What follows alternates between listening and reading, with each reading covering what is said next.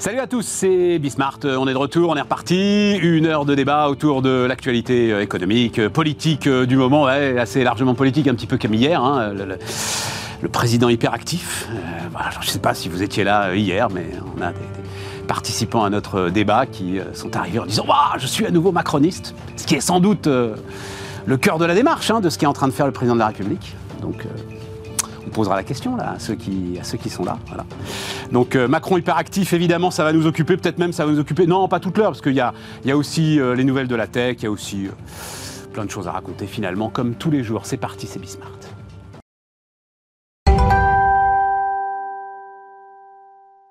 Donc, autour de la table, Thomas Blard, salut euh, Thomas. Salut Stéphane. Titanium Partners, Nicolas Van Bremer, salut euh, Nicolas. Spin Tank et Renaissance numérique, puisqu'on va parler de l'IA évidemment encore une fois. Julie de la Sablière, salut euh, Julie, fondatrice de Little Wing. Thomas, je sais pas si tu as été macroniste toi, tu redeviens Ah, si, si. macroniste là avec la, la- la séquence euh, Non, Macron hyperactif te réconcilie avec le président de la République? Alors, je ne sais pas si c'est un coming out parce que tu as l'air de le découvrir. Moi, j'ai voté Macron euh, deux dernières présidentielles et euh, je suis plutôt euh, macroniste. Mais après, c'est une question d'offre. Hein, euh, quand tu n'as pas d'offre concurrente. Ouais, mais alors c'est par défaut. Mais là, visiblement, à nouveau, ça peut redevenir par adhésion avec euh, l'ensemble de ce qu'il est en train de mettre Alors, sur la table là. Moi, je fais du en même temps. C'est-à-dire que j'aime bien Macron quand il est pro-business, quand il fait le job et autres.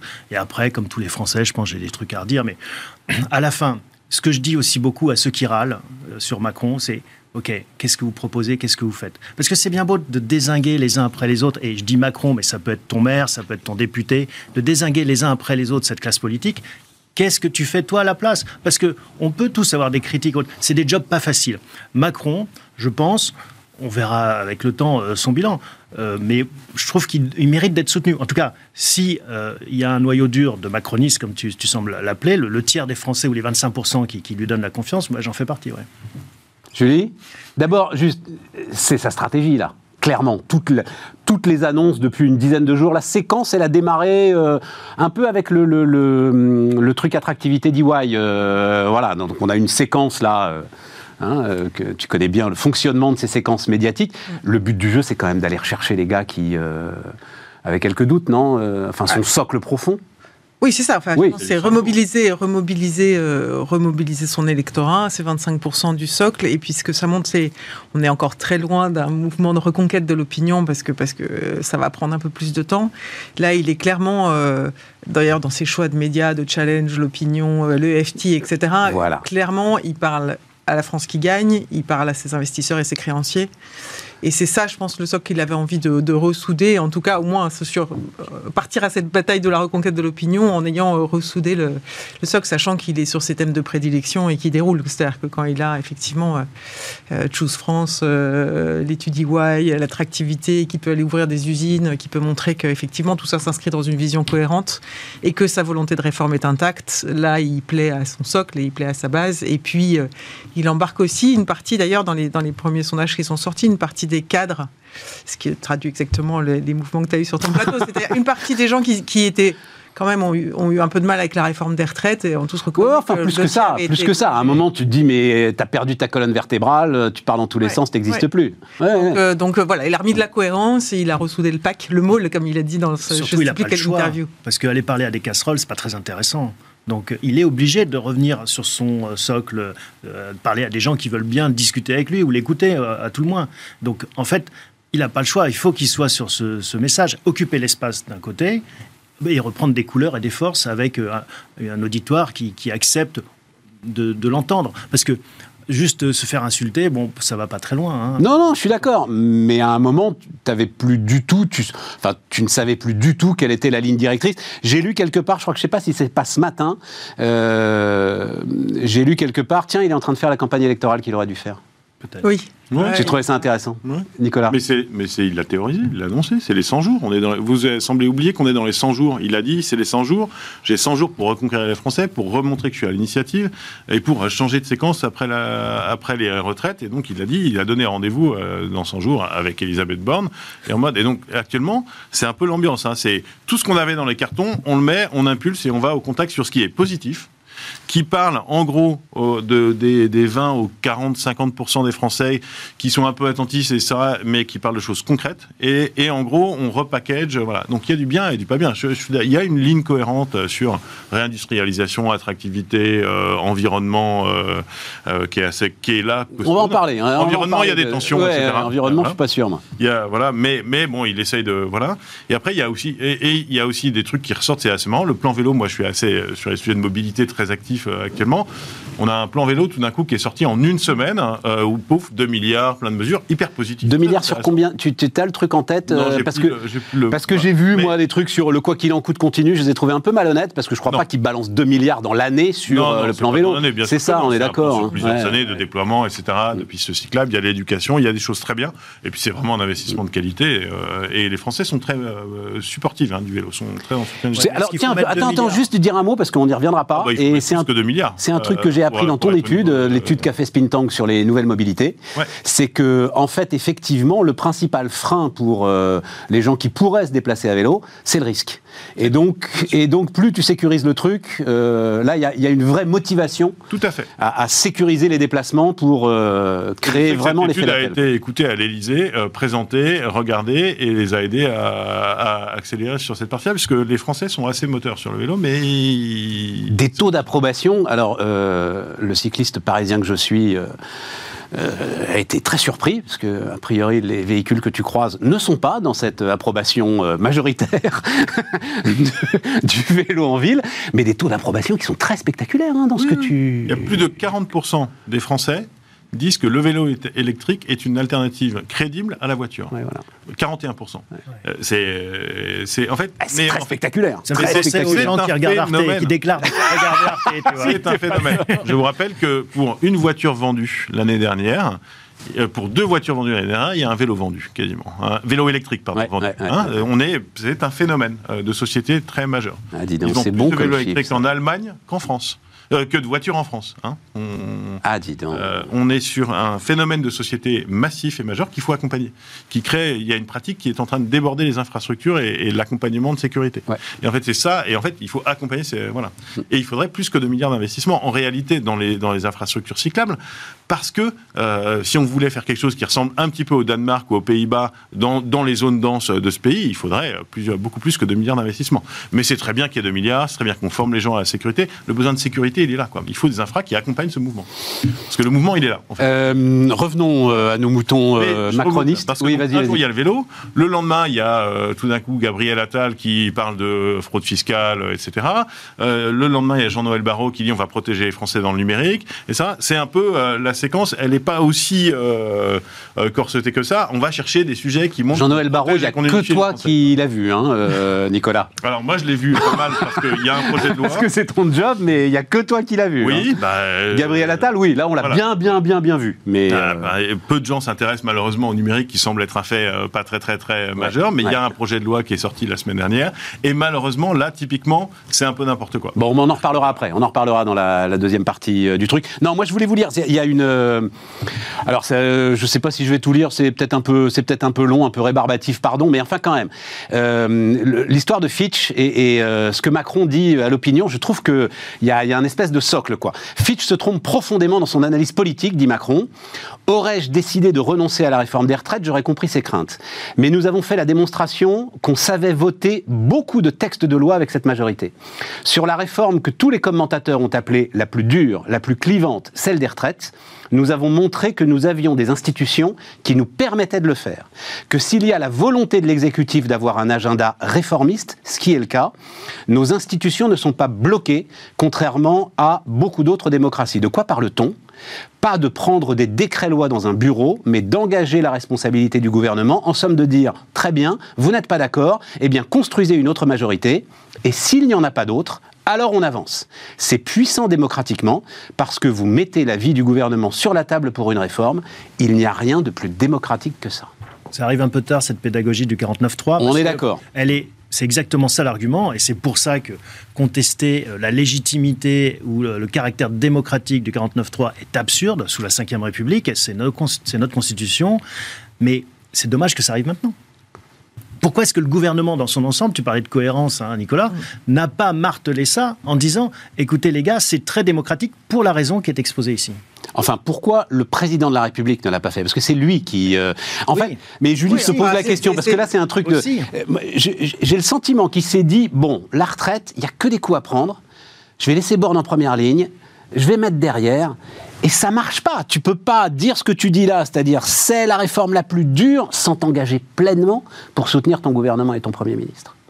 Non, mais il l'a enfin, annoncé. Pour moi, de toute façon, cette réforme était. Et pourquoi c'est la seule qu'il annonce dans sa campagne? Parce que c'est la seule où il se dit si je suis pas capable de démontrer, au moment où je sors du quoi qu'il en coûte, où tout le monde va nous regarder, on va ressortir avec des niveaux de dette incroyables, si je suis pas capable de montrer que cette réforme-là, qui est la plus dure et la plus structurante, je suis capable de la faire la première année de mon quinquennat.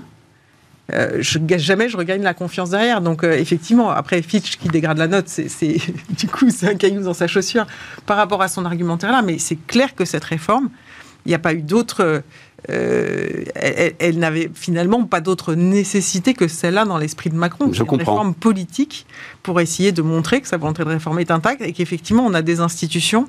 Et c'est là où, où- c'est ce qu'on évoquait la dernière fois, c'est-à-dire que je pense que le gouvernement s'est mis tout seul euh, dans une impasse en dramatisant l'usage du 49.3, en disant on ne veut pas y avoir recours, on ne veut pas y avoir recours. Oui, c'est vrai. Voilà. et donc, et donc absolument, effectivement, c'est devenu un déni de démocratie, alors que, euh, et, et ça pour le coup, c'est plus l'erreur du gouvernement qui globalement met sa tête en jeu. Oh, L'erreur Et du voilà, président de la République. Enfin, il n'y a pas de gouvernement si le président de la République n'a pas dit on va dire que ça, on dans va cette faire comme séquence ça. parlementaire, il avait décidé d'être pour le coup en retrait. Eh ben, c'est ce que je lui reproche. Enfin, je pense que c'est l'erreur qu'il a commise. Je sais pas, parce que après c'est une histoire, c'est la responsabilité du gouvernement. Et lui, il doit rester au-dessus. Arrête, Moi, je- le non, gouvernement détermine et conduit la politique de la nation, article 20, si je ne m'abuse, de la Constitution. C'est une plaisanterie. C'est une plaisanterie, c'est pas le gouvernement qui Non, détermine et conduit la politique la de la nation. Ça revient aux 100 gouvernement. C'est vrai, jours. ça sert de fusible, un gouvernement. C'est-à-dire que c'est pas les 100 jours de Macron, c'est les 100 jours de Borne, clairement. Oui, ça a bien été présenté comme ça. Et Ouais. dans la cinquième, tu as quand même cette liberté qui a, qui a mené parfois à des cohabitations, qui pourraient aboutir à des coalitions, euh, voilà, qui existent. Donc, en effet, je comprends que lui, il prenne un peu de hauteur et qu'il aille là où ça l'arrange. Il est à Versailles. Et vous êtes d'accord euh, Sinon, Fitch se gourre complètement? Moi, en fait, je- pourquoi est-ce que je vous ai lu tout ce truc-là euh, Pardon, hein, c'était un peu fastidieux. Parce que je dis, ah ouais, tiens, il a raison. Et je ne voyais pas les choses comme ça. Quand j'avais lu Fitch, je me disais, ah ouais, Fitch a raison. Et là, je pense que c'est Macron qui a raison. Fitch se gourre complètement. Non, moi je suis pas d'accord avec cette analyse parce que cette réforme, euh, étant donné la dérive des finances publiques, reste une réformette. Donc oui, politiquement, il a raison. Oui, il avait raison de remettre. Attends, Ça- attends, attends, euh, Thomas. Pourquoi est-ce que Fitch dégrade? Fitch dégrade parce qu'il dit, vous ne pourrez plus rien faire derrière. C'est ça. Ah, Ça, c'est aussi euh, une question qu'on peut se poser. hein. Et Qu'est-ce qu'il va faire moi, je derrière? pense qu'il est Non, convaincant ça sur. toute sa séquence-là. c'est Bah, Qu'est-ce qu'il va faire derrière? Que- il est, en train de le, il est en train de le montrer, là. Euh, ça continue. il- enfin, je veux dire, le, le- enfin, il se passe des choses quand même, là. euh. Il surveillera sa copie. Ouais. C'est possible dans les deux sens. hein. Ouais, d'accord. D'accord, d'accord. Mais, la question se posait quand même. Vu le blocage qu'on a eu et la séquence qu'on a eue, tu peux te dire bon, bah voilà, il a fait ça, il a son bâton de maréchal, et puis après, euh, je vais prendre du recul et je vais aller discuter avec mes copains du CAC 40 mondial. On ne sait pas ce qu'il va faire derrière. Est-ce qu'il va faire une loi sur l'immigration Est-ce qu'il va Non. faire. Bah, Enfin, on sait que non. c'est ce qu'il annonce. hein. Si, si, si, ils, ont- ils remettent le Ah, j'ai raté un épisode alors. Ils Moi, j'étais. Ah bon? Oui, Et oui, non, oui, euh, Le, si- euh, il faut suivre. hein, la Ah, merde, j'ai raté les- immigration. J'ai hein. raté l'épisode, oui. J'étais sur l'épisode. sur la bonne vague, hein, c'est pas toujours évident. Ah, c'est pas toujours évident. Euh, alors, quand même, euh, parce que Thomas Blard est un euh, Musk fanboy, donc euh, on va voir l'image. euh, l'image. Alors, je le racontais hier, ça va te faire plaisir, euh, Thomas, mais. En fait, donc c'était euh, c'était lundi soir, c'est ça euh, Ouais. Et donc euh, journée compliquée, machin, etc. Et tout. En fait, j'étais pas au courant qu'il était là, Musk. Oui. Et j'allume la télé et je fais waouh, Musk est là, quoi. Quel truc de dingue. Et je réfléchissais et je, je vais dans ton sens. Je crois que personne d'autre ne peut me faire cet effet-là. Qui, qui que ce soit qui débarque à Paris, le waouh effect de Musk, je sais pas s'il a un équivalent. Avec sa fusée, là, il arrive et boum. C'est les chroniques Mur- Et, Muskiennes. et- et- et je, suis d'accord avec toi, Thomas, c'est quand même formidable euh, de vivre dans enfin, notre monde occidental où le- le héros est quand même un entrepreneur. Voilà. Et alors, ça pose une autre question. Enfin, après, c'est pourquoi est-ce que les politiques euh, sont au centre du jeu en France et que tous les entrepreneurs, moi je côtoie beaucoup de start ils sont trop contents d'aller euh, être pris en photo avec un politique. Aux États-Unis, tu sais qui c'est le ministre de l'économie euh, aux États-Unis? Vous pouvez me le citer? Non. Tout le monde s'en fout. En fait, c'est les vrai. héros sont les entrepreneurs. C'est Bezos, c'est Musk, c'est Zuckerberg, c'est Gates, c'est qui vous voulez. Alors qu'en France, le, le Graal, c'est d'être pris en photo euh, avec le ministre de l'économie, le ministre du numérique, là, Barrault, euh, dont je serais incapable de, de dire à quoi il ressemble. Euh, c'est fou. C'est complètement inversé. Et là, c'est la première fois que quelqu'un, un politique, va se ressourcer auprès d'un entrepreneur. Parce que Musk, c'est l'entrepreneur des entrepreneurs. Ouais, je trouve que c'est un- enfin, Tu trouves qu'on pousse le bouchon un peu enfin, loin je trouve que le, le Ouais. ministre est quand même moins bankable qu'il ne l'a été, hein, et ça se voit dans tous les événements, etc. Non, mais Musk, c'est l'entrepreneur euh, des entrepreneurs et tout, Wahoo voilà. Non, mais Effect et tout ça, t'es d'accord Le politique euh, est incontournable en France. euh, Bah oui.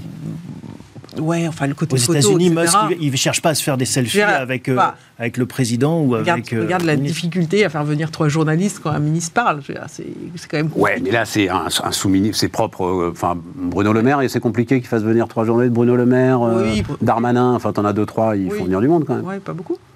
Ouais, pas beaucoup. Pas beaucoup. Pas beaucoup. Donc, euh, bon, l'attractivité du politique, je pense qu'elle a- elle en a quand même pris un coup. Il y en a plein qu'on connaît pas, on sait même pas leur tête, etc. Donc, euh, je- ça, c'est un premier point. Le deuxième, c'est qu'effectivement, euh, bon, Musk, ça fait partie évi- évidemment des, des figures. euh, et je pense que Musk, avec Macron, ouais, il fait le détour par l'Élysée. Enfin, Macron, il a quand même réussi avec Choose France à installer un truc, parce que Ouais. c'est quelque chose de- d'avoir des grands patrons qui passent dans son bureau. Ouais. C'est autre chose de les réunir ensemble Je pense que c'est plus cynique que ça. à. Versailles. hein. Parce que Musk, il n'a pas besoin de venir euh, rencontrer Macron. euh, tu vois, il, il vient chercher son bonus écologique. Oui, bien Il y sûr. a un vrai sujet. Ouais, c'est, tu, tu dis ça, je. Oui, mais il vient. Non, mais il vient. J'en il suis vient. convaincu. Tu dis qu'il vient chercher son Macron, bonus dans l'agenda de écologique, je suis Macron, pas sûr, moi, de ça. Il vient le voir à l'Elysée, plus il assiste à Choose France. Oui. C'est-à-dire qu'il a assisté quand même. Donc moi, je, je me suis dit, bon, il, il passe, il profite de ce moment-là pour passer. Il a dû un peu se faire chier d'ailleurs. Bah, T'as raison. Tu vois, non, mais quand il a- Ouais, t'as raison, Il t'as raison. un gros tweet antisémite en direct de. C'était- Sans déconner, c'est vrai Ah, Enfin, complotiste. Le truc Soros. sur euh, Georges Soros, c'était c'était en pendant direct. qu'il était à Versailles Ouais, ouais, ouais. Bah ouais. Ah, j'ai pas vu ça non Bah, il se faisait plus chier, manifeste. Alors, un chacun. Et après, il répondait. hein. Sur le Non. qualificatif antisémite, c'est pas, c'est pas avéré. Non, on va pas parler là-dessus. Non, Non, non, non, on va pas non, ce qui m'intéresse, c'est qu'il fait pendant euh, le sommet, quoi. Voilà. Non, mais attends. Ah, il s'embête un peu. Il vient quand même chercher. Tu vas voir que Tesla sera éligible au bonus écologique alors qu'il y a eu le débat. Est-ce que on réserve ça aux Européens et, euh, Bah, en fait, euh, alors, donc on a eu le, truc hier. Un truc, pas les Chinois, mais Tesla quand même. Tu vas voir. Non, ils pourront. Tu, tu peux pas faire ça. Bah, tu c'est pas voir. possible. C'est pas ce qui, possible. c'est quand même ce qui est en train de. Plus de la moitié ils n'ont ces. pas réussi à se mettre d'accord puisqu'ils n'ont Ouais, rien De quoi? Bah, ils n'ont rien annoncé. Enfin, il y a déjà- Qui a rien annoncé Musk Sur l'investissement et Il a Macron, rien sur annoncé. Pour Ah, l'instant, c'est les Taïwanais, c'est BYD qui Oui. en Europe, etc. hein. Et je, je pense qu'il il prépare quelque chose. hein. Oui, il a, il prépare il a un défi chose. européen énorme. Oui, Musk, il a sa grosse usine en Allemagne, c'est Ouais. bien, mais euh, won't be enough. Quoi. Non, mais il va mettre de la R&D comme ils font tous. Il va venir prendre du CIR en France. Il va mettre 200 ingénieurs R&D pour euh, l'intelligence artificielle de ces Tesla. Et tu verras. En tout cas, c'est mon pari, c'est mon analyse. C'est ton analyse, Secret. Et je pense que Tesla restera éligible au bonus écologique en France. Alors, il a été détaillé, donc le, le- le- le nouveau bonus, effectivement, qui euh, prendra en compte le. Alors, non pas le lieu de fabrication, mais l'impact carbone de la fabrication. Voilà. Et euh, ce qui pose, j'ai découvert ça d'ailleurs, j'ai lu un article dans les échos très intéressant euh, ce matin, ça pose un vrai problème à la Pologne, euh, parce que, en fait, euh, la Pologne est plus carbonée que la Chine. Alors que les Américains s'embêtent pas. hein. L'énergie euh, polonaise est plus carbonée que l'énergie chinoise. Et deuxième point, BMW a commencé à dire au gouvernement français, vous savez, nous en Chine, on a des contrats énergie verte. Donc en fait, l'ensemble de nos usines tournent avec de l'énergie verte en Chine. Et là, je, je- je me disais, bon Dieu, c'est quand même un truc de dingue. C'est-à-dire qu'en fait, ton bonus va aussi, peut être à ce point vertueux, qui va faire accélérer à la marge, mais quand même, l'électrification, enfin la- la- la- le verdissement chinoise. des processus de fabrication en Chine. Oui, mais c'est ça qui est fou. Alors les Américains, beau, ils hein. s'embêtent pas. Ils disent t'es au Texas ou t'es pas au Texas. Voilà. Mais c'est ton bonus, il dépend de ça. Voilà. Je Localisation. suis d'accord. Et je pense qu'à la fin, ils vont faire ça. Mais l'Europe peut. Ben, ça va s'hybrider. Mais pour l'instant, on peut pas le faire. On n'a pas de voiture se- électrique On se pour pèterait, on se tirerait une balle dans le pied, mais euh, ça va venir avec. Je pense ça me paraît, ça me paraît la suite de l'histoire. Pourquoi on se tirerait une balle dans le pied? Parce qu'on les fabrique pas encore. On les Bah a oui, pas mais on encore, s'en fout. quoi. Enfin, peu importe. Enfin, d'abord, on va les fabriquer assez vite. Justement, Non, mais on va, et on toute va sa les faire ligne, c'est en Pologne. nativement avec ça. Quoi. toute sa ligne de production voiture électrique, elle devait être en Pologne et en Serbie. Ouais. Euh, et la Serbie est aussi Ben évidemment très carbonée. l'objectif, c'est l'objectif, c'est quand même de décarboner la planète Euh, et en, Alors, en c'est se, en localisant. Mais moi, je trouve que c'est très intéressant. Enfin, je trouve que on est, on est dans du bon gouvernement actuellement. On fixe des objectifs, on met des contraintes euh, fiscales pour essayer d'orienter. Évidemment, tout n'est pas parfait, mais moi, pour moi, ça va vraiment dans un sens très, très positif et intéressant. Parce que ça va agir sur l'industrialisation. Et le problème de la voiture, si on remplace toutes nos voitures par des voitures électriques, mais qu'elles sont fabriquées dans des usines qui consomment du charbon et du gaz et qu'elles ont un bilan écologique désastreux, comme euh, c'est un peu le cas en Pologne, on- n'aura pas résolu beaucoup de problèmes. hein. Donc Après, il faut si, quand même qu'on avance vie, dessus. c'est mieux de Je ne crois pas un instant, Non, mais il y a plein d'autres éléments, crois- mais on n'aura pas résolu, euh, on ne sera pas sur la bonne trajectoire. Je ne crois pas un instant que le but d'Emmanuel Macron soit de décarboner la planète. Pas un instant.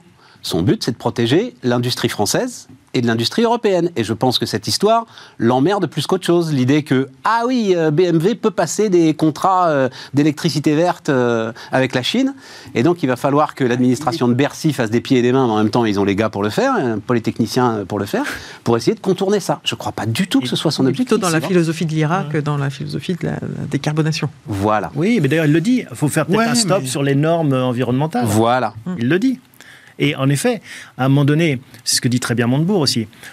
Tous les déplacements euh, des Français en avion sur une année, c'est euh, une centrale à charbon chinoise. Ils en ouvrent 50 par an. Donc je cite Montebourg, ça m'étonne moi-même, mais quand même, il faut, faut remettre un peu aussi les choses en perspective. Parfois être plus royaliste que le roi, et on est tous d'accord, il faut décarboner et autres, mais il faut voir l'impact sur nos économies, nos pays et la vitesse à laquelle ça va. Et c'est ce qui semble dire. Pareil, ça va être inaudible pour beaucoup de gens qui vont se dire mais regardez, ils jettent le bébé avec l'eau du bain. C'est pas vrai. C'est à quelle vitesse, et là il est dans son rôle, à quelle vitesse tu opères cette transition et qui tu favorises. Est-ce que tu favorises les industriels chinois, fussent-ils vertueux, ou euh, les Tesla, fussent-elles euh, merveilleuses, ou bien tu défends euh, bah, ton précaré? Après, la pause, c'est- plus une maladresse de langage. Enfin, je pense Oui, qu'il y a oui. effectivement. ça, Oui. Oui, oui, non, mais après, moi, je suis d'accord avec toi. C'est-à-dire que, de toute façon, il voit tout sous le prisme de l'économie et de la compétitivité. Donc, effectivement, le sujet de l'environnement, il le prend sous l'angle de la compétitivité et de l'économie.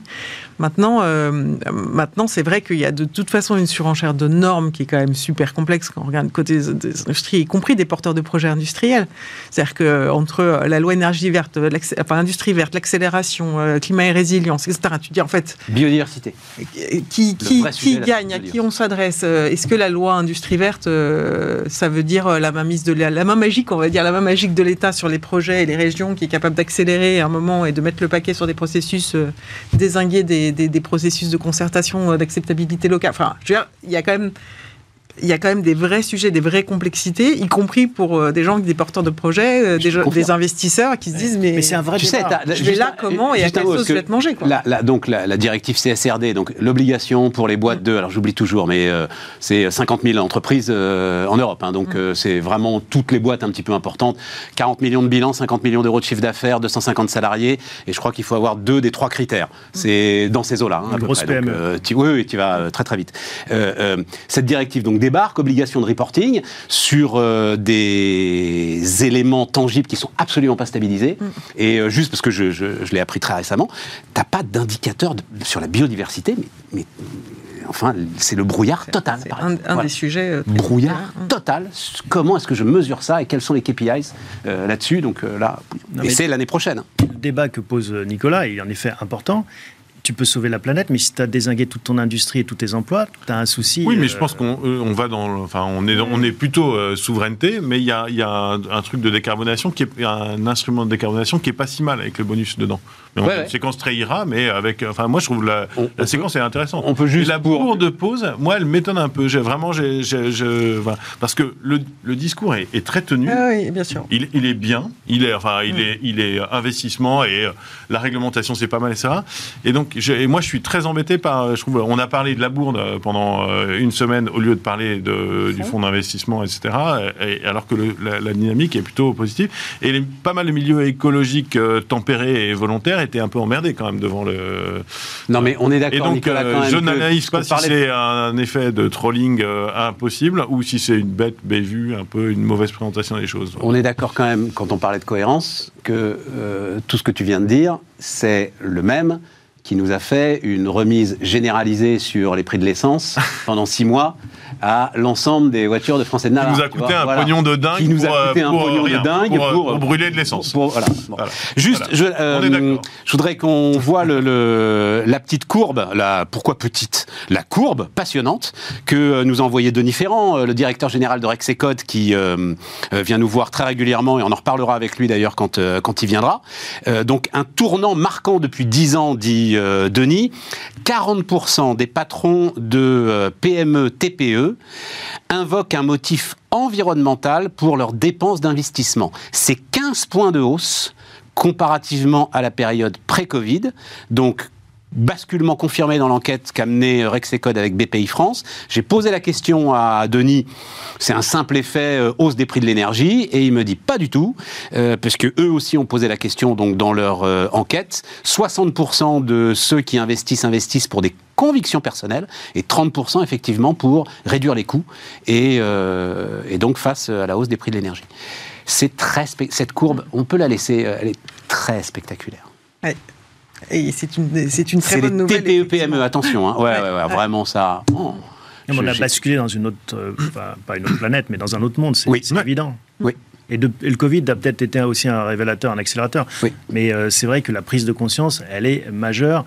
Tu trouves plus personne pour justifier euh, des choses qui n'iraient pas dans ce sens-là. Exactement. Donc, voilà, c'est normal. La réalité rattrape euh, Et, euh, ce qui nous, je sais pas si on aura le temps de parler de la raison d'être à la fin de, de cette émission, et la pression de toute façon des gens que tu recrutes aujourd'hui euh, est telle sur ces éléments-là que tu n'as plus le choix. Enfin, moi, c'est Mais même de ton banquier. Ou de ton- t'as raison, de ton banquier. Elle est partout. Elle est Elle est partout. T'es patron de PME, fait, on est au voir. début, moi j'aime bien cette courbe beaucoup parce que Ah ouais, ouais, sur plein de sujets, on est au début d'exponentiel. Ouais. Et on a du mal à le percevoir parce que nos cerveaux ont du mal à percevoir ce que c'est qu'être au début d'une exponentielle. Et on est au début d'une accélération. Ce que je disais sur le vélo, il se vendait zéro vélo électrique en France il y a 10 ans. Il s'en vend 750 000 par an et il s'en vendra 2 millions euh, dans quelques années. 750 000, là, c'est aujourd'hui en France. L'année dernière, 739 000 euh, L'année dernière. dernière. C'est en 2022. C'est beaucoup. hein. Ouais. C'est un gros. Ils s'en vendaient. Et ils s'en vendaient euh, 350 000 en 2018 hein, ou toi en 2019 euh, avant. Donc c'est euh, l'accélère. On est au début d'exponentiel. Et en fait, on a on l'a connu dans plein de secteurs. Et sur le green, sur l'écologie, euh, la- il y a plein de sujets où on se dit mais non, c'est pas possible parce qu'on a du mal à le percevoir et qu'on est des bons Français euh, qui ont du mal à voir les, et à s'enthousiasmer pour les démarrages exponentiels. Mais en fait, c'est une vraie aventure entrepreneuriale et économique. Et je pense Good. que, tu sois patron de PME ou de grand groupe et, ou, que, ou que tu fasses des travaux dans une maison, enfin, je trouve que dès que tu te projettes sur une décision où tu sais que c'est un, un investissement pour 5-10 ans, en vrai, je pense, enfin, je vois pas qui n'intègre pas ces dimensions. Oui, mais il y a une différence entre, euh, à la limite, notre réflexion à nous, euh, Julie, et puis euh, patron de PME TPE, c'est quand même euh, un sou est un sou. Euh, tu as de l'efficacité, tu as des marges faibles. Enfin, on sait quelles sont aujourd'hui les excellents bruts d'exploitation des entreprises en France. Elles sont, les marges sont anémiées. Et donc, euh, c'est forcément des investissements qui sont plus chers, moins efficaces, moins rentables encore aujourd'hui, sauf pour l'énergie. Sauf pour l'énergie. Et donc, euh, c'est quelque chose de Mais très, si, à très, partir très du important. moment où tu te projettes sur quelques années, euh, Ouais, je ouais, pense que tu as raison. les Et puis surtout, intègrent ce facteur-là maintenant. comme- euh, Comme tu le disais, va trouver des euh, talents, va trouver des clients, va trouver des financements si Exactement. tu n'es pas dans ce mouvement. En disant, moi, je. Alors c'est l'autre point très important effectivement, c'est le, c'est qu'en fait ton donneur d'ordre t'impose aujourd'hui, c'est euh, donneur d'ordre grand groupe aujourd'hui, mon vieux, je veux, je veux ton bilan carbone, je veux savoir euh, exactement, je veux soulever le, le capot et je veux, ouais, tout à fait. Parce que ça va rentrer dans le mien, c'est mon Eh scope oui. 2. Oui, ils sont, ils sont pas toujours. euh, ça, ça monte, mais ils sont pas toujours moteurs. Nous, on a chez Spintank monté un outil de bilan carbone euh, pour évaluer le, le bilan carbone de la. Voilà, qu'on a monté avec quelques autres agences de com.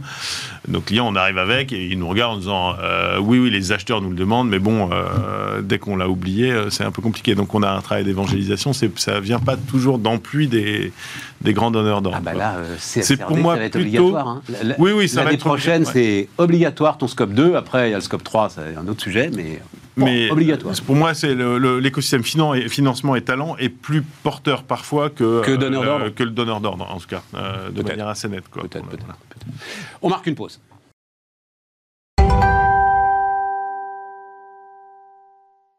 Euh, l'autre axe, euh, alors allez, on repart, et bien sûr, euh, les amis, l'autre axe classe moyenne. Je ne sais pas si, euh, moi je crois que le gouvernement l'a pour le coup totalement désarmé. euh, qui fait des effets d'annonce, mais qui a zéro division. euh, enfin, voilà, euh, 2 milliards de baisse d'impôts. Jean-Marc Vittori s'amuse à calculer ce matin. euh, ça fait à peu près 20 euros par, euh, par salarié. Et les classes moyennes, c'est pas seulement les salariés. On les a mis dans le vélo, donc on ne peut pas les mettre partout. En plus, on les a mis dans le vélo. Euh, voilà, je sais pas, Julie. Non, euh, Effectivement, euh, on sent que dans cette grande séquence dont on parlait, il faut toucher les classes moyennes, il faut parler aux classes moyennes, et il faut euh, effectivement se dire eh, cette partie de l'électorat ne doit pas se sentir délaissée. Après, c'est vrai qu'annoncer 2 milliards sans dire on ne sait pas exactement comment on va le faire, c'est marrant, ça fait une poche ouais. Qui n'est pas encore, euh, qui n'est pas encore euh, fléchée. euh, Il pas dit, encore elle était là dans le budget, en fait, euh, on savait pas quoi en faire. Il y avait 2 C'est milliards ça, qui traînaient. qu'on avait mis sur les transmissions, Chance. les successions. Enfin, bref, quelle donc, blague donc, ouais, et, et en plus, on sait que, enfin, si si- s'il y a une mesure, enfin, en fait, ça, ça ne rapportera rien politiquement non plus, puisqu'on le voit bien que tous les, ces allégements d'impôts, quand même, ont pas. C'est-à-dire on voit Macron aujourd'hui ressortir la taxe d'habitation, la redevance, etc., c'est des choses qui ont été aussitôt, euh, Oublié. aussitôt par Français. 42% des Français pensent que les impôts ont augmenté depuis 2017. C'est ça. Et c'est pas voilà, c'est pas les 2 milliards divisés par autant de classes moyennes qui vont. Non. Et puis et en plus, il a une façon d'aborder le sujet avec son, son coin social ou fiscal, fiscal ou social. Enfin, donc euh, effectivement, les salaires entre 1500 et 2500 euh, euros qui sont euh, particulièrement euh, aff- affectés et voilà, euh, pour lesquels effectivement une augmentation de, reste un pouillème. Vision très technique de, de, de sa réforme, donc c'est pas clair du tout quoi pour l'instant. Et c'est quand même un peu risqué que de susciter des attentes et de faire naître des attentes que tu ne pourras pas satisfaire.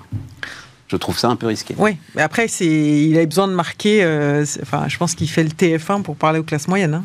Ouais, après, mais il a rien à dire pour l'instant. Et donc c'est pas bien ça en Non, c'est pas communication. très Après, euh, ça donne quand même l'impression que le robinet, il a du mal à. On le laisse ouvert sur plein de. À chaque fois, on a des bonnes raisons pour le laisser ouvert. Et c'est Ouais, difficile t'arrives pas à après fermer le robinet. ouais. de faire en Ouais, même temps. ça goûte. euh, on est à l'euro près. Tu vois, c'est difficile de faire les, les deux discours euh, en d'accord. parallèle. D'accord. Il y a un problème de cohérence. Après, c'est vrai qu'il y a un sujet de fond. Les classes moyennes, c'est le parent pauvre de, depuis 40 ans des, des- des politiques. Parce que bon, bah, tu as une partie de la population euh, qui, de toute façon, est, est en bas. Tu as une partie qui est en haut qui, qui se débrouillera. Et les classes moyennes, c'est ceux qui restent à travailler et qui sont solvables. Et la définition d'Attal était très, très bonne de dire c'est quelqu'un qui n'a ni patrimoine ni aide Ouais. en schématisant. Et c'est vrai que c'est une, une population, bah, c'est quand même ce qui fait tourner le pays. Voilà, il serait temps à un moment donné de se poser des questions. Donc la question, elle est bonne. Après, les réponses, c'est peut-être pas de 2 milliards d'euros, c'est 20 euros par Mais non, personne. mais- qui- qui Et une population qui a particulièrement souffert d'échecs, parce que le sentiment d'injustice, effectivement, qui fait que cette catégorie aussi de la population était ceux euh, des gilets jaunes, euh, une- enfin, en tout cas une partie des gilets jaunes de, euh, en fait, on travaille, on est des travailleurs Ouais. pauvres, on n'a pas, on peut pas boucler les fins de mois. Ouais. Tous les chèques.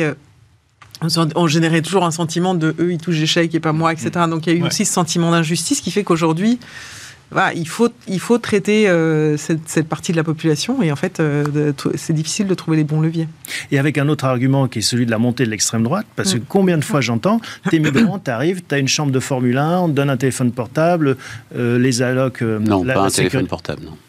Je te dis ce que j'entends. Après, je Oui. n'ai pas été vérifié, mais ça mériterait en effet. Mais tu as ce sentiment dans une partie de la population de se dire bah voilà, moi qui ai bossé toute ma vie, qui, qui, qui traverse dans les clous, euh, qui paye mes impôts, Oui, oui. euh, j'ai pas ce traitement de faveur. Oui, On oui, d'accord. Mais le problème, c'est euh, que tu, tu, fais, voilà, tu fais naître une, euh, une attente que tu ne pourras pas satisfaire. Il faut peut-être trouver d'autres solutions, peut-être Ouais. réfléchir. Demandons à ChatGPT s'il y a d'autres solutions. C'est des solutions d'empowerment et qui donnent du pouvoir d'agir aux gens et pas de la distribution d'argent qui marche sur ces publics-là, euh, dans les catégories. euh, c'est euh, de- des- des- il faut leur faire faire des économies sur leurs dépenses du quotidien. Il faut les aider à avoir, mais si tu leur files euh, Mais comment tu leur 500 balles, euh, comment tu leur donnes du pouvoir. C'est quoi empowerment C'est quoi le Eh ben, des moyens de faire des économies, des choses sur les, des négociations sur les prix dans la grande distribution, euh, des solutions pour euh, transiter en vélo électrique au lieu de non mais ou, ou- ou pour avoir accès à une voiture électrique parce que tu sais qu'il faut y passer mais tu trouves ça cher, ça t'angoisse, etc. Ouais, ouais, C'est ouais. plutôt tous ces éléments-là qui te permettent de regagner de l'autonomie et du pouvoir d'agir plutôt que de la distribution d'argent, surtout sur ces publics classe moyenne où il y a beaucoup d'indépendants. Indépendants aussi, hein, dans et dans ce que, ceux qu'on appelle les laissés pour compte, un peu dans, dans, la classification, qui sont ces gens de classe moyenne, de basse, euh, bas revenus, etc. Le sentiment principal... Entre 1400 et 3007, hein, les classes moyennes. Hein, perte d'autonomie et de déconsidération.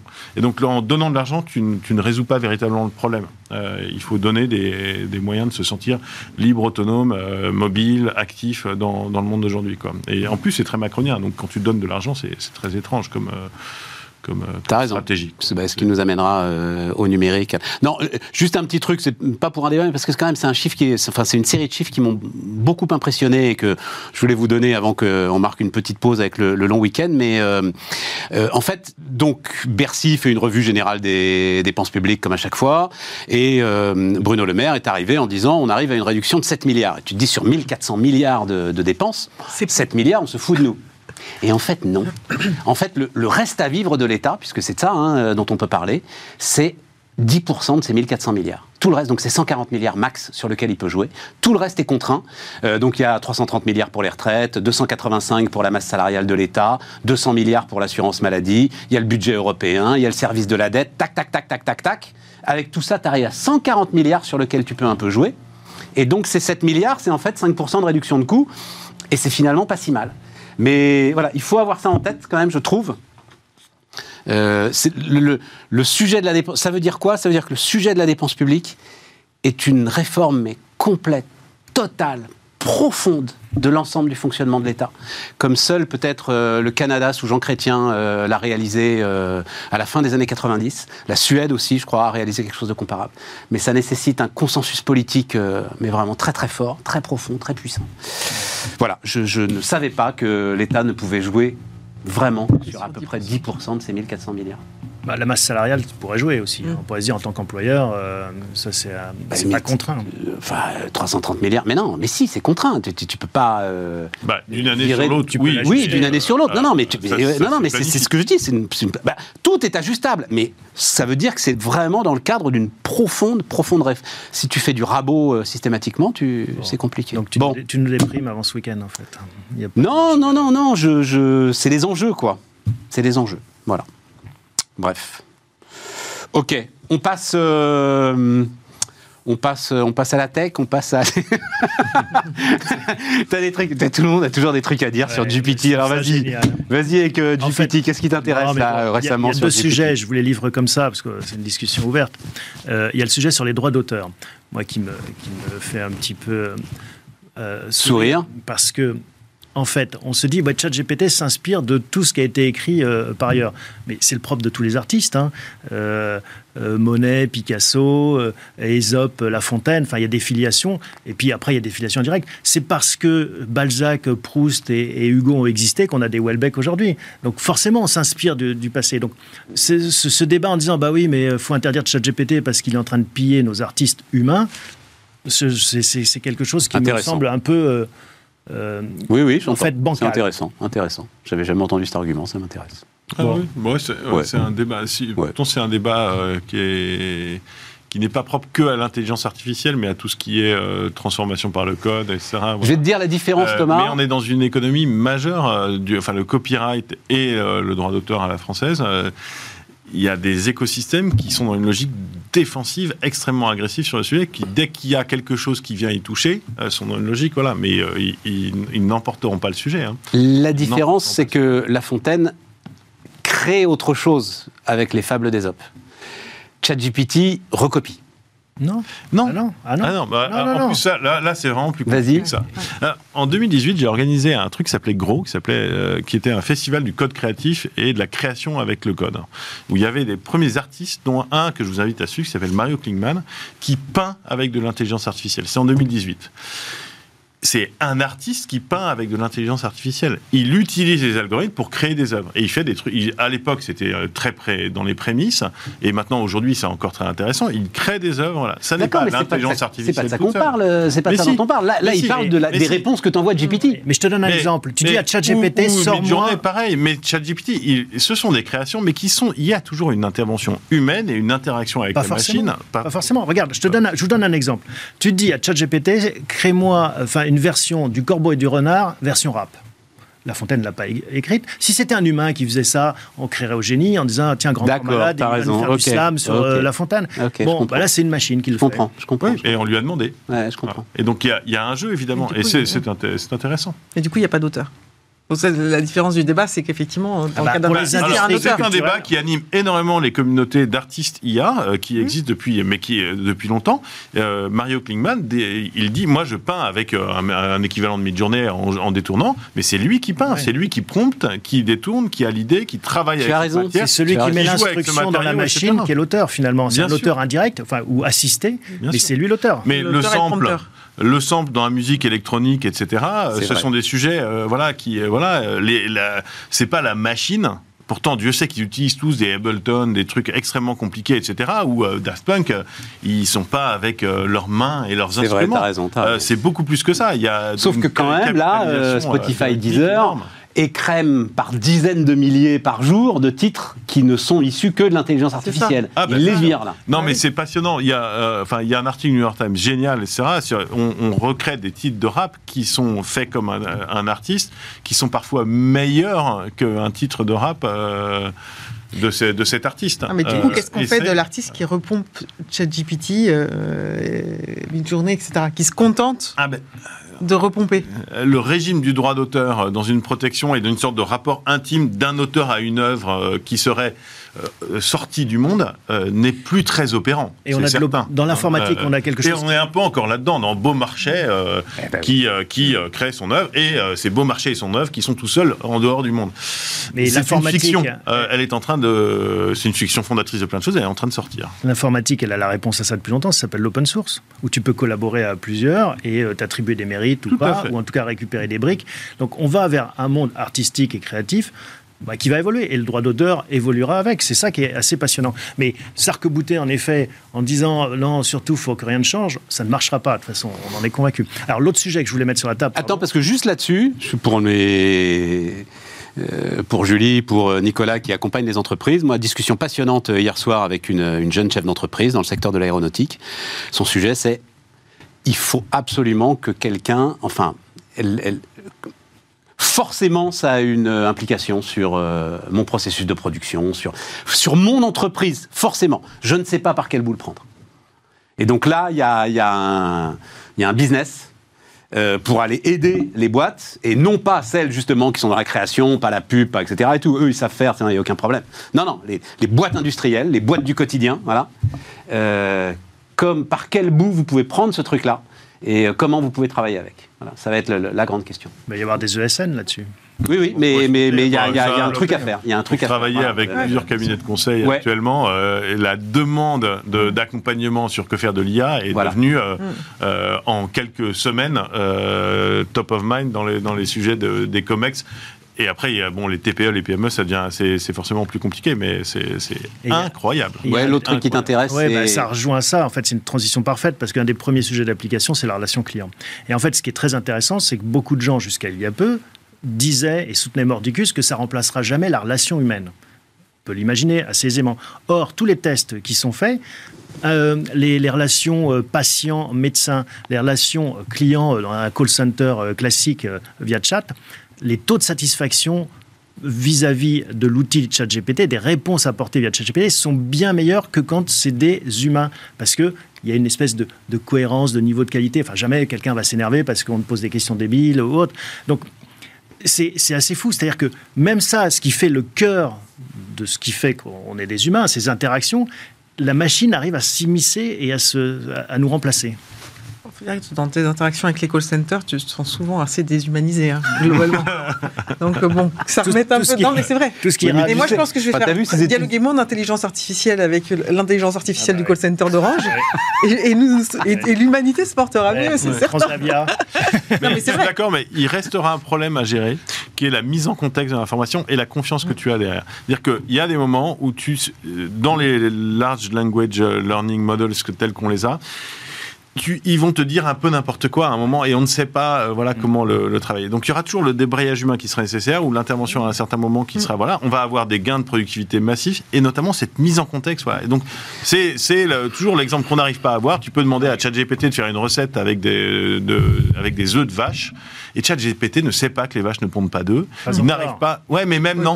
En fait, il y aura toujours des éléments qu'il n'arrivera pas à savoir que toi tu croiras qu'en fait dans ton interaction avec ton mec du call center, tu croiras qu'évidemment, bah, quand tu parles à un humain, oui, il sait que euh, on a une main à cinq Mais doigts, l'humain ne sait pas non plus. choses, ça. Voilà. Enfin, en Non, général, et il y a on, a, plein de choses. on a tous vu qu'il il- il invente avec un talent dingue d'ailleurs des citations d'auteurs. Ouais. Ah oui, Euh, non, mais c'est dingue. Il est capable de dire n'importe Ah, quoi. Sidérant. Avec Ce matin, l'un des éditorialistes des Échos raconte qu'il il, il- il a écrit euh, un passage de l'Émile, donc le, le- le grand texte d'éducation de Rousseau, un passage de l'Émile sur la façon de recycler ses déchets. Qui, évidemment n'existe pas. Et, et- et c'était tellement bien fait que, euh, je ne sais plus comment s'appelle le- le- l'éditorialiste, a dû quand même aller regarder dans l'Émile, euh, et c'est gros, euh, épais l'Émile, pour essayer de retrouver le, le texte, parce qu'il était sidéré. Voilà. Eh oui. Non, il n'y a pas. Rousseau n'explique pas à Émile comment recycler ses déchets. non. Comment rouler en vélo électrique D'accord. Comment rouler Dans la, dimension de l'interface client, pendant longtemps, les chatbots étaient vraiment nuls, un peu bêtes, etc. On avait un mal fou. Et là, c'est extraordinaire. hein. Donc, il y, a un- y y a chemin. Le projet de loi alors numérique, tu disais euh, donc euh, protection numérique, etc. Pourquoi est-ce qu'il est insuffisant? Pourquoi est-ce que c'est Alors, vrai que c'est assez banal on va prendre la parole sur le sujet, voilà. etc. Euh, bah, non, mais il vise à protéger. En fait, à l'origine, ça c'est très français. hein. On avait un projet de loi d'adaptation du DSA, donc du Digital Services Act, euh, en France, transposition d'une réglementation qui est une réglementation qui a mis longtemps à être faite, qui était un bon équilibre, qui a trouvé une sorte de voilà, une bonne réglementation bien faite à Bruxelles, plusieurs années de travail, etc. euh, voilà, on déploie ça en France et en France, évidemment, on va faire deux trucs. Euh, qui sont un peu nos tendances en France. On va faire de la suradaptation. Donc, on avait trouvé une sorte d'équilibre, mais on rajoute un peu n'importe quoi euh, parce que bah, nous, on est les Français, donc on va pas se contenter d'appliquer la Mais loi. c'est quoi les n'importe quoi Donc par là, bah, par exemple, il y a une, une- on- le juge peut condamner à une peine de bannissement des plateformes. Donc ça, c'est un truc qui est sorti dans quelques jours. Et donc le juge pourrait dire, bah, euh, je vous interdis de retourner euh, chez Meta euh, sur Parce que sur t'as dit des Meta, trucs parce que énormes, tu, euh, si tu as fait du cyberbullying. D'accord, d'accord.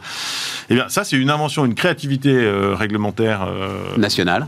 nationale en quelques jours et sans, application. con- sans, sans consulter personne. Qui est pas vraiment mettable en œuvre, hein, Mm. puisque pour tout, je, sans même s'en venir le truc, ça c'est ça c'est très français, voilà, on invente ça. Et l'autre point en revanche qui est plus préoccupant dans ce projet de loi, c'est que comme dans d'autres, hein, comme dans un projet de loi sur la programmation militaire, comme d'autres, on sort le juge. On sort le juge, on sort le judiciaire. Euh, donc là, on a encore des endroits où on, on sort le juge de l'équation. Comment on sort le juge de On l'équation? sort le juge de l'équation dans des mesures qui visent à priver nos droits et libertés. Euh, c'est plus des décisions judiciaires, c'est l'administration qui Ah, peut faire les choses. Les douanes peuvent euh, faire des perquisitions, peuvent euh, récupérer des données personnelles, ça. De plus en plus, c'est le gouvernement. la mécanique permis à point en fait qui s'impose un peu partout. Ouais, mais permis à point est très assis sur une légalité, etc. Et il y a des recours possibles et ça. Mais là, c'est vraiment euh, l'administration peut directement faire des réquisitions, prendre des données, faire des choses un petit peu comme il veut, etc. Et on sort le juge sur des sujets qui concernent beaucoup nos droits et libertés. Et ça, c'est très embêtant. Et donc, euh, D'accord. on va prendre la parole euh, côté Renaissance numérique sur le sujet euh, parce que c'est un phénomène un peu massif qui nous pose beaucoup de questions. D'accord. Bon. Renaissance, ça n'a pas de rapport avec euh, Macron, Renaissance. euh, Non, non, Renaissance numérique est un think tank Ah, créé parce que je me posais la question, et c'est- pas une question, euh, c'est une question sérieuse. Quand j'ai vu en Renaissance numérique, 2007, qui a- et on est très embêté puisqu'on avait un, on a un acronyme qu'on ne peut plus vraiment utiliser depuis. Ah bah Marine oui, dis donc. Voilà. Et euh, en plus, on a un parti politique présidentiel qui a décidé de se renommer un peu comme nous, puisqu'on disait souvent Renaissance au lieu de dire Renaissance numérique. euh, parce Ah, que mais moi, oui, je pensais que c'était le bras armé sur le numérique des sujets de. Et non, pas du tout. Non, d'ailleurs, on Ah, tape ça, sur les doigts de temps en temps. Voilà. Mais autant je comprends Renaissance, un parti politique qui a pris une claque aux législatives, qui change de nom, qui s'appelle Renaissance, c'est assez logique. Autant toi, pourquoi Renaissance numérique? C'est vrai que c'est un peu 2007. baroque. Ça n'est pas moi qui ai créé ça, euh, ce think tank en 2007, mais En qui fait, c'est une était. naissance, quoi, euh, finalement. Non, l'idée c'était de dire on va vivre une- un- comme un moment de renaissance, hein, comme la renaissance ok. florentine, C'est Laurent de euh, ah oui, d'accord. Voilà, et on va vivre, mais c'est une renaissance numérique, et donc c'est un, c'est un moment d'opportunité exceptionnel qu'on peut saisir, et, et qui va être une transformation sociétale de, euh, transversale de tout. quoi. Voilà. Bon. Si je refais l'histoire du début. Bon. Et ce en quoi on peut être d'accord, sauf que une, la Renaissance n'était pas si joyeuse, en fait, si on va dans l'histoire de la Renaissance, euh, que ça. Il y avait aussi des tensions sociales euh, dans un moment de transformation assez majeur. Voilà, si on monte euh, au Quattrocento, etc. Oui, et puis il y avait surtout, ce qui nous ramènera au début de notre discussion, un protectionnisme, enfin du, du vol de données, on va appeler ça comme ça, euh, entre États. Euh, Léonard de Vinci, euh, ramené par le Colmac au bord de la Loire. Enfin voilà, c'est, c'est- ça plaisantait pas non plus avec le patriotisme économique. Voilà, je vais dire ça comme ça. Voilà. Euh, un mot là-dessus, euh, les amis? Non? Euh, Tout va bien? Non? Alors on va terminer, ben, je ne savais pas si là, mais parce que ça m'intéresse moi d'avoir ton point de vue, Julie, sur le... Alors j'en ai déjà parlé la semaine dernière, hein, du texte sur la raison d'être qui euh, a fait... Mon Dieu, j'ai oublié le... Philippe Lechner. Voilà, de Philippe Lechner, euh, qui a fait... Alors, euh, oui, je maintiens. Enfin, je, je- je l'ai je l'ai vu moi passer sur LinkedIn, et puis après tu regardes le nombre de gens qui le qui le republient, etc., etc. Sans peut-être l'avoir lu d'ailleurs. hein, euh, Il y a le titre. Regarde avec les titres. Voilà, il y a le titre pour en finir avec la raison d'être. Il y a le début, euh, pratique mimétique ridicule pour une divine révélation. Il faut respecter les gens, polluer c'est pas bien, sauver la planète c'est mieux, ok Donc ça c'est ce qu'il écrit. Le reste du propos est quand même beaucoup moins clair, donc je me demande si euh, Non, mais je pense les, les dit- dizaines de milliers de gens qui l'ont retweeté, j'avais le sentiment, j'ai eu le sentiment en voyant ça, en voyant ce truc revenir, etc. et tout, que ça marquait quand même peut-être une certaine exaspération donc du peuple de LinkedIn, donc on va dire des cadres et plutôt des cadres supérieurs, sur euh, l'ensemble de ces injonctions. Oui, c'est ça. En fait, c'est- c'est-à-dire que, en gros, il dit rien de révolutionnaire dans, le- dans le propos. Il dit que ça, en- ça, ça évite d'agir. Voilà. Non, mais il dit raison d'être ou raison d'agir. C'est un truc Ouais. qu'on a écrit il y a 4 ans, quoi. c'est 5 vrai. ans, déjà. toi, t- ben oui, mais c'est comme. Jean-Noël Barrot. Moi, j'ai Le sujet, c'est enfin raison d'être. Déjà, c'est vrai qu'on a traduit cette idée de purpose en raison d'être, qui était le, le- de, de Jean-Dominique Sénat, hein, du rapport euh, raison d'être. Ça a un côté euh, assis là, posé en vitrine, euh, Ouais. un truc qui est complètement inopérant et qu'on va mettre très très haut, mais qui n'aura, qui sera pas transformant des entreprises. Donc euh, son, le contenu de son papier, euh, rien de vraiment nouveau. Après, ce que veut dire le buzz de pour en finir avec la raison d'être, c'est oui, tu as raison, ce sentiment d'exaspération de euh, tout le monde qui essaye de laver plus blanc que blanc, de raisons d'être qui sont euh, des espèces de nouvelles signatures de boîtes qui n'ont pas d'autre fonction que celle-ci et qui sont pas ce que ça devrait être au départ, c'est-à-dire de se poser la question de ce qu'est la contribution de l'entreprise au-delà de son simple champ économique euh, sur les aspects sociétaux, environnementaux, etc. Et, donc d'une notion de une raison d'être qui normalement c'est censé un peu quand même projeter l'entreprise et c'est ça la difficulté avec cette, notion, c'est-à-dire que la raison d'être c'est très assis sur ce qu'on est aujourd'hui. Là où, euh, quand on s'engage dans, une, dans, une, dans une, euh, un exercice de raison d'être ou de mission, c'est pour ça que je trouve qu'en fait, dans la loi Pacte, c'était pas bien d'avoir pris ce terme de raison d'être. Il aurait fallu rester sur, sur la notion de mission, qui est déjà un peu plus projective T'as raison. et un peu plus dans une dimension de transformation. Donc, euh, oui, ça vient juste. de- Mais il y, a un- il y a un relan que j'aime pas trop dans ce buzz, qui est le côté. Alors, il y a- ça suffit. euh, Mais je sais bien, c'est pour ça que je voulais en parler avec toi. Oui, mais ça veut dire qu'il y a quelque chose de raté. C'est en plus assez contradictoire avec la courbe qu'on a vue tout à l'heure. Et avec des chefs d'entreprise qui, eux, euh, se saisissent en tout cas de l'ambition environnementale pour investir directement là-dessus. On est un peu passé. De toute façon, on a. Et donc, je, je pense qu'il y a un truc qui a été raté là, en fait. euh. bah, Il y a un truc qui a été raté. de- de- Il y a plein de raisons d'être qui sont objectivement ratées. Ben, bien sûr. Il y a plein de raisons d'être qui sont des exercices stériles. C'est ça. Mais Donc euh, ça c'est certain et effectivement c'est ce que ça ça vient démontrer parce que effectivement tout, quand toutes les boîtes ont commencé à sortir leur raison d'être on a bien vu le côté complètement inopérant et inintéressant et inefficace de Et donc toi, tu dis quoi quand tu... Je, je l'ai déjà cité, mais Brice Rocher, donc euh, Rocher, le- Mm. euh, Yves Rocher a été une, une des premières entreprises à mission d'ailleurs euh, importante Ouais, ouais. en France. Brice Rocher m'avait dit, en fait c'est simple, si ton concurrent peut avoir la même raison d'être que toi, tu t'es planté. Oui. Voilà. Réécris Oui. ton truc. Oui. Voilà. Et, et- et effectivement, c'est qu'est-ce que ça change euh, tout de suite dans la manière dont je regarde mon business aujourd'hui. quoi. Et ça, il faut, qu'il- il faut bien qu'il y ait une notion où on se dit, bah, c'est une nouvelle manière de regarder mon business et, et- et ses impacts et sa Et contribution. donc toi, tu dis aux boîtes avec lesquelles tu travailles, Et c'est- dans le spécifique. voilà, Voilà. dans le spécifique. Et qu'est-ce qui fait bouger les lignes dans notre manière de faire votre business? Mais alors tu peux te retrouver à ce moment-là avec des raisons d'être un peu euh, complexes, quoi. Euh, on est d'accord Ouais, bien Ouais. sûr. Voilà, bien c'est sûr. ça.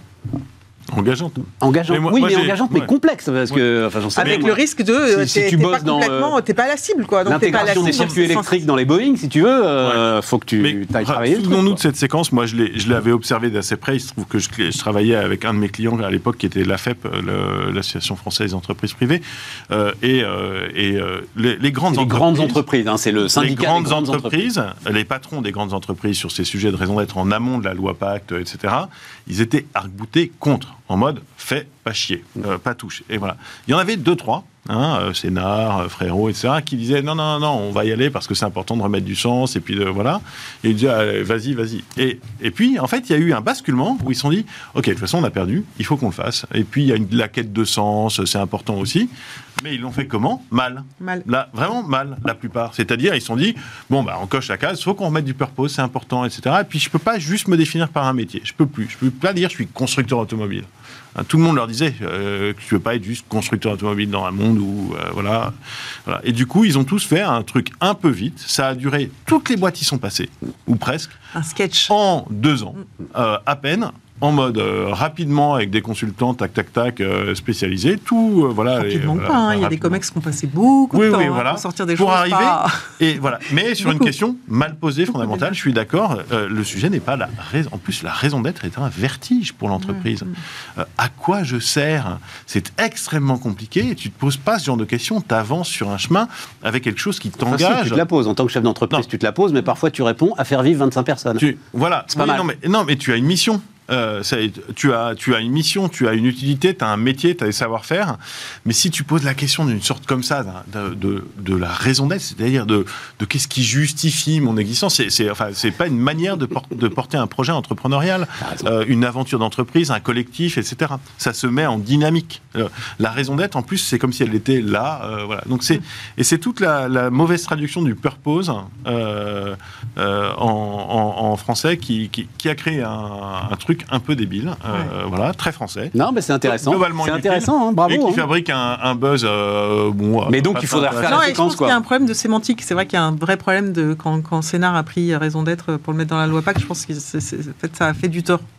Ah, j'étais, moi, j'étais euh, assez violemment opposé. J'ai, j'ai- Celle de Michelin, euh, c'est permettre à chacun Et d'avancer. typiquement, celle de Michelin, Permettre à chacun d'avancer.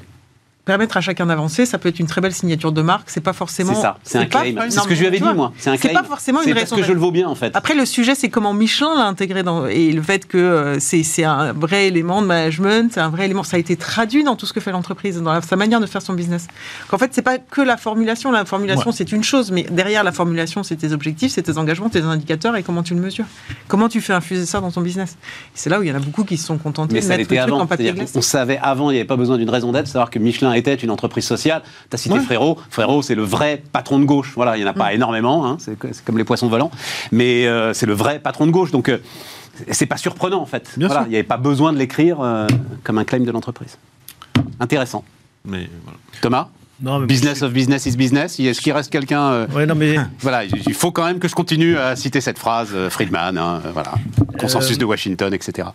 là où ça a peut-être touché du doigt quelque chose, c'est qu'en effet, on est arrivé dans un grand galimatia où tout le monde veut sauver la planète. Et donc, de Total à l'épicier du coin, ils voulaient tous euh, euh, vendre des bananes en sauvant la planète ou vendre de, de l'essence en sauvant la planète. Et c'est pour ça qu'il y a eu peut-être cette, cette, euh, cet écho euh, sur la population de LinkedIn qui ont participé à tous ces travaux, à ces, à ces réunions dans les grands groupes qui en finissaient Ouais, pas. ça, ouais. Et à la fin, quand tu mets 150 personnes autour de la table ou 2000, eh ben, tu vas vers le plus petit dénominateur commun et tu as de l'eau tiède. Sauver la planète. On est Les tous gars ont eu, euh. Dylan, t'as fini ta présentation pour demain. Mais non, j'ai le comité raison d'être, donc je pense que ça aussi. ça-